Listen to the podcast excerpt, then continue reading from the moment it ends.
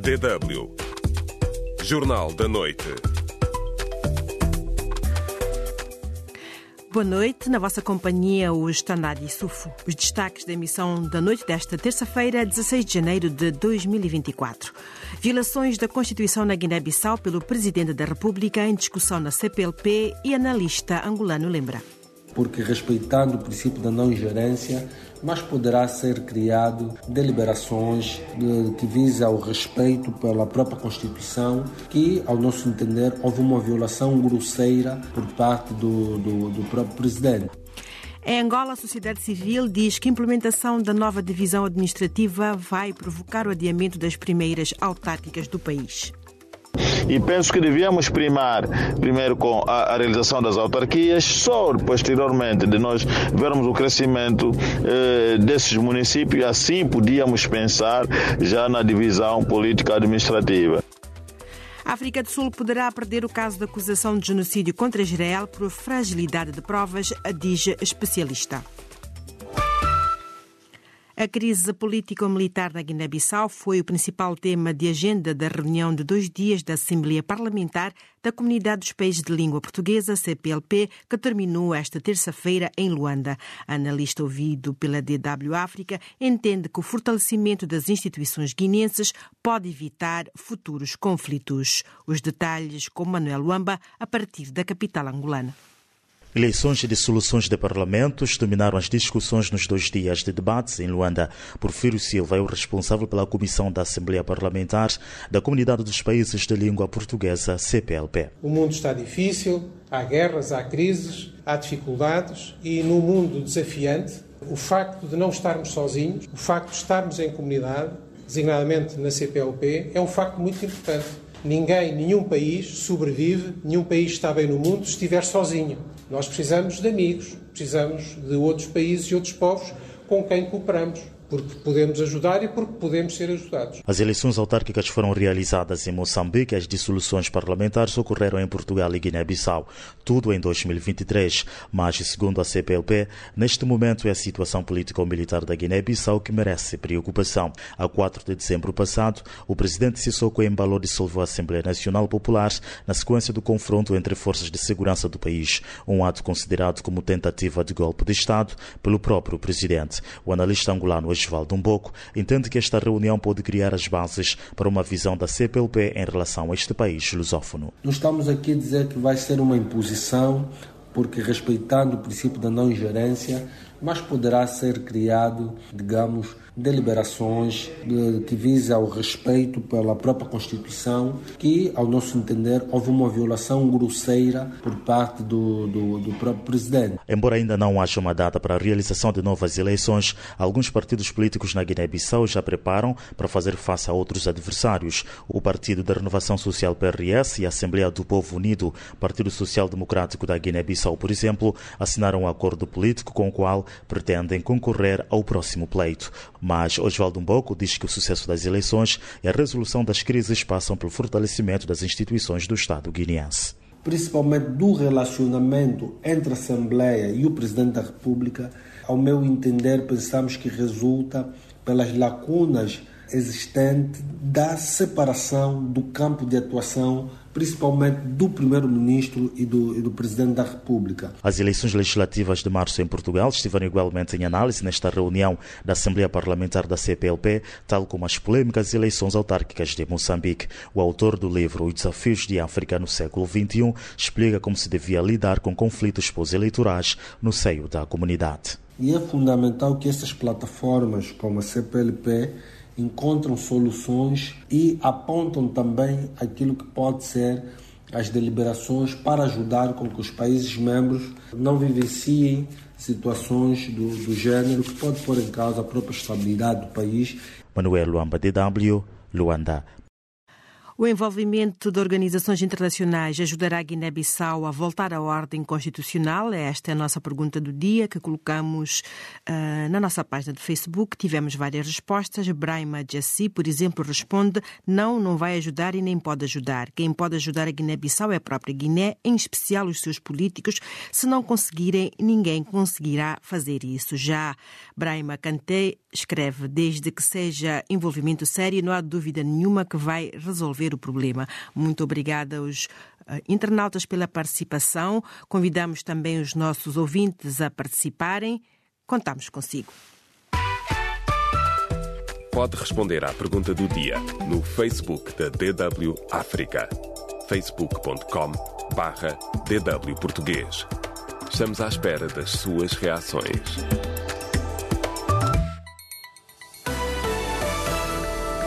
DW Notícias.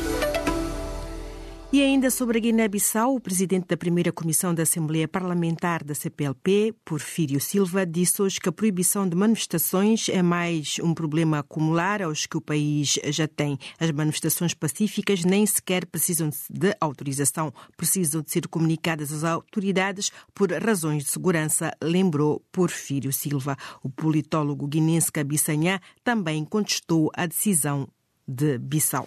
O Ministério do Interior eh, publicou um comunicado em como todas as manifestações, comícios, reuniões, etc., estão proibidas de Oravante na Guiné-Bissau. Estamos em, em, em que país? Em a democracia é uma falácia na Guiné-Bissau. É uma falácia, é para o inglês ver, como se diz na, na Nigéria. É, é no papel e mais nada. Estamos perante uma ditadura as pessoas estão a ser espancadas, a serem detidas, eh, enfim, em nome de, de, de uma falsa democracia, estabilidade, etc. A proibição de manifestação junta-se à dissolução do Parlamento decretada pelo Presidente da República, Omar Sissoko Embaló, no início de dezembro passado. Em Moçambique, Elias Lacama anunciou à DW África a sua intenção de se candidatar à liderança do maior partido da oposição, a Renamo, e assim candidatar-se à presidência da República. O irmão do falecido líder Afonso Lacama assegura que tem o apoio das bases do seu partido, um tema que será desenvolvido na nossa próxima emissão. Ainda em Moçambique, a Administração Nacional de Estradas identificou 175 estradas em risco para a atual época de chuvas e ciclones, segundo o plano de contingência que identifica algumas vias alternativas. As autoridades falam na possibilidade de adoção de medidas preventivas extremas que não excluem a interdição do trânsito de viaturas, considerando que muitas áreas poderão se tornar inacessíveis. Em Angola, o Orçamento Geral do Estado 2024 contém várias incongruências e omissões que afetam a sua credibilidade e as suas projeções de crescimento e devem tornar o país mais pobre, disseram organizações cívicas. Para a Ação para o Desenvolvimento Rural e Ambiente, ADRA, o Observatório Político e Social de Angola, OPSA, e o Laboratório de Ciências Sociais e Humanidades da Universidade Católica, o processo de discussão do orçamento não foi inclusivo. As opções das autoridades sobre a alocação das despesas indiciam falta de planificação, entendem. Partidos da oposição do Uganda acusaram hoje o governo de deter pessoas em condições de sem-abrigo e de arrasar milhares de pequenas empresas antes de duas cimeiras internacionais que se vão realizar no país. O Uganda é governado desde 1986 por Yoweri Museveni, que acolhe esta semana a cimeira do Movimento dos Não Alinhados, compostos por 120 países, com chefes de Estados e a reunirem-se na sexta-feira e a seguir uma reunião da China com o Grupo 77 das Nações Unidas, uma coligação composta por 134 países em desenvolvimento. DW Deutsche Welle Membros de organizações cívicas e partidárias nas províncias de Malange, Uige e Kwanza Norte entendem que a implementação da nova divisão administrativa vai provocar o adiamento da realização das primeiras eleições autárquicas em Angola. Mas o governo garante que a proposta já vai ser remetida ao Parlamento nos próximos dias. Nelson Camuto com os pormenores a partir de Malange. O membro do movimento cívico Resistência Malangina, Aires Mendes Mendonça, diz que os avanços que estão a ser dados pelo executivo de João Lourenço sobre a proposta da nova divisão político-administrativa do país é uma manobra para adiar a realização das primeiras eleições autárquicas em Angola. Torna-se prioridade a situação das autarquias. Vejo essa história da, da, da nova divisão político-administrativa como uma distração. Eu olho para, para esta intenção como, como, como forma mais clara da falta de amor, vontade de desenvolvimento do próprio país. A não realização das autarquias trata-se de uma fuga à frente e o governo, de forma criminosa, nega o desenvolvimento aos entes territoriais, nega o desenvolvimento para o país. Portanto, isso será cobrado no futuro. No IGE, por exemplo, o sentimento de alguns integrantes de organizações da sociedade civil e partidárias é de descontentamento. Félix Lucas, primeiro secretário da UNITA no IGE, critica a posição das autoridades e apresenta a sua ideia. Os municípios existentes até agora estão com enormes dificuldades. Não têm água, têm dificuldade de energia, quase dificuldade em tudo. E penso que devíamos primar primeiro com a, a realização das autarquias, só posteriormente de nós vermos o crescimento eh, desses municípios, assim podíamos pensar já na divisão política administrativa. Já no Kwanza Norte, o pastor da Igreja Evangélica Congregacional em Angola, Lúcio Marques, entende que a medida visa atrasar a aprovação da última lei do pacote legislativo autárquico a ser debatido nos próximos dias pelo Parlamento e acredita que no fim os militantes do MPLA, partido no poder, é que terão vantagens expressivas e apresenta uma alternativa Eu estou a ver que teremos mais administradores do partido do governo, mais governadores do partido do governo. Portanto, nós não podemos pensar que o país só se faz com os militantes. Nós temos muito boa gente desse país que podem dar o contributo, mas que não estão ligados a um partido político. Entretanto, até ao momento, as autoridades não materializaram a intenção de qualquer adiamento. O ministro da Administração do Território e Reforma do Estado, Dionísio da Fonseca, em declarações à Rádio Nacional de Angola, afirmou que vamos apresentar uma proposta de lei nos próximos dias que nos permitirá ao país ter um total de 20 províncias por via da divisão dos atuais territórios das províncias do Mochico e Quando Cubango e elevar 161 comunas e distritos urbanos à categoria de município. De Malange para a DW Nelson Camuto.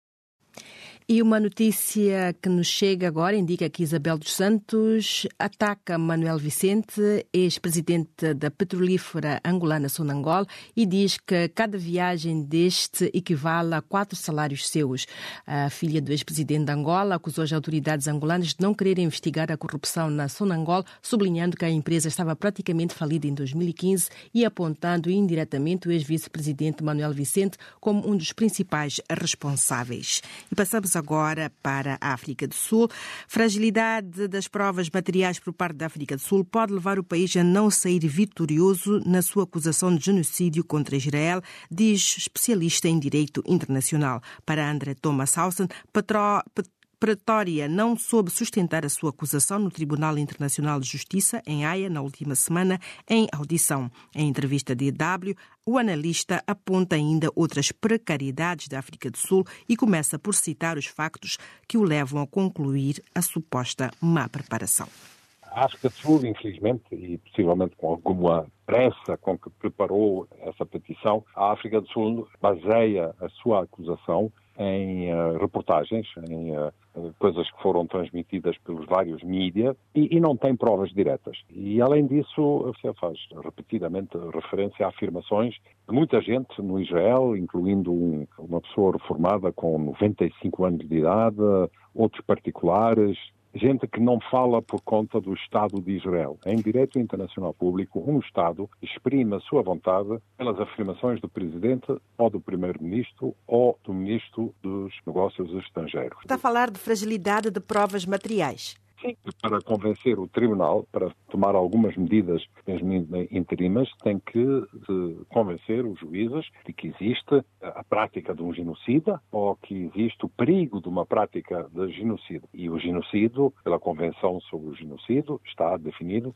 como a comissão de, de vários dos mais graves crimes com a intenção de eliminar um povo, com a intenção de apagar a existência de um povo. Ora, aí é que está o problema da prova, porque mesmo as afirmações de várias pessoas, de vários privados em Israel, de, de gente ligada aos mídias, de, mesmo de alguns ministros no governo, não se traduz na formação de uma intenção do Estado Israel. Assim, afirmações de um, de um ministro de Cultura não têm relevância nas relações internacionais entre os Estados. Como se conseguiu provar no caso de Ruanda que se tratou de um genocídio? O caso de Ruanda foi, foi muito simples, porque o, o governo de Ruanda, pelos seus responsáveis internacionalmente, anunciou que a minoria Tutsi, que eles caracterizaram como baratas, cockroaches, ia ser morto e que e fizeram apelo à população e, e, a todas as forças de polícia e de defesa de que deveriam matar todas as baratas sempre quando, quando encontrassem alguma. Portanto, houve uma, uma declaração direta e, e, inequívoca de que, de que aqui um povo, uma, uma etnia, eh, deveria ser destruída. E, de facto, destruíram, mataram um milhão de, de Tutsis.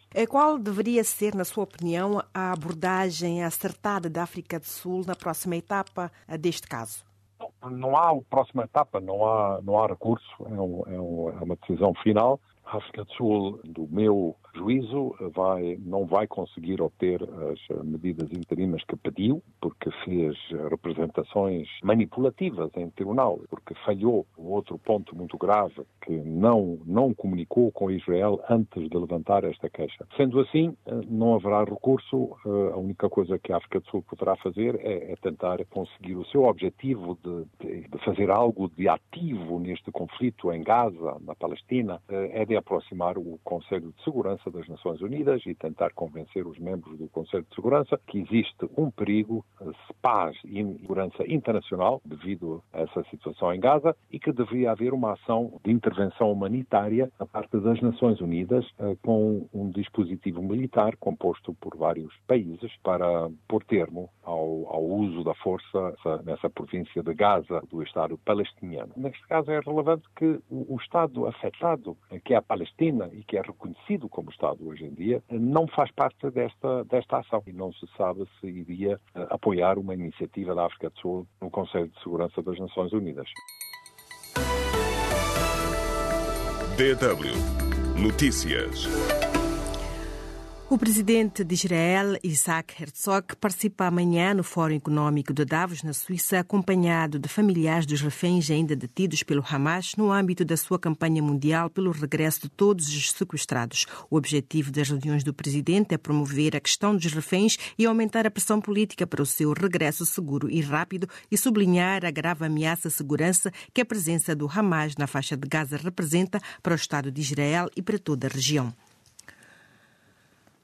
O chefe da diplomacia dos Estados Unidos, Anthony Blinken, prometeu hoje, no encontro em Davos com o presidente da Ucrânia, Vladimir Zelensky, que o governo de Joe Biden não vai vacilar na sua ajuda ao país que está em guerra com a Rússia. Em Davos, Blinken garantiu ainda que o governo americano vai interceder pela causa ucraniana junto do Congresso dos Estados Unidos, onde deve ser aprovado um financiamento de ajuda militar. O Alto Comissariado da ONU para os Refugiados, ACNUR, voltou hoje a alertar as autoridades britânicas para o seu projeto de deportação de imigrantes em situação irregular para o Ruanda, sublinhando que viola o direito internacional. Apesar do governo do primeiro-ministro Rishi Sunak ter proposto alterações à sua proposta numa tentativa de evitar processos judiciais, o Acnur reiterou as suas reticências relativamente a uma política de migração que considera ser uma questão fulcral para o chefe do governo britânico. Foram as notícias. DW Espaço do Ouvinte. O envolvimento de organizações internacionais ajudará a Guiné-Bissau a voltar à ordem constitucional. Agostinho Sadjo diz que não vai mudar nada, só os guineenses é que devem procurar um destino melhor através da resiliência. E Pedro Mendes Banjungri diz, na minha opinião, se considerar a Guiné-Bissau como parte integrante da comunidade internacional, os seus problemas devem merecer a atenção da mesma e contribuir para que haja respeito das normas constitucionais, assim a Guiné-Bissau voltará à paz e estabilidade.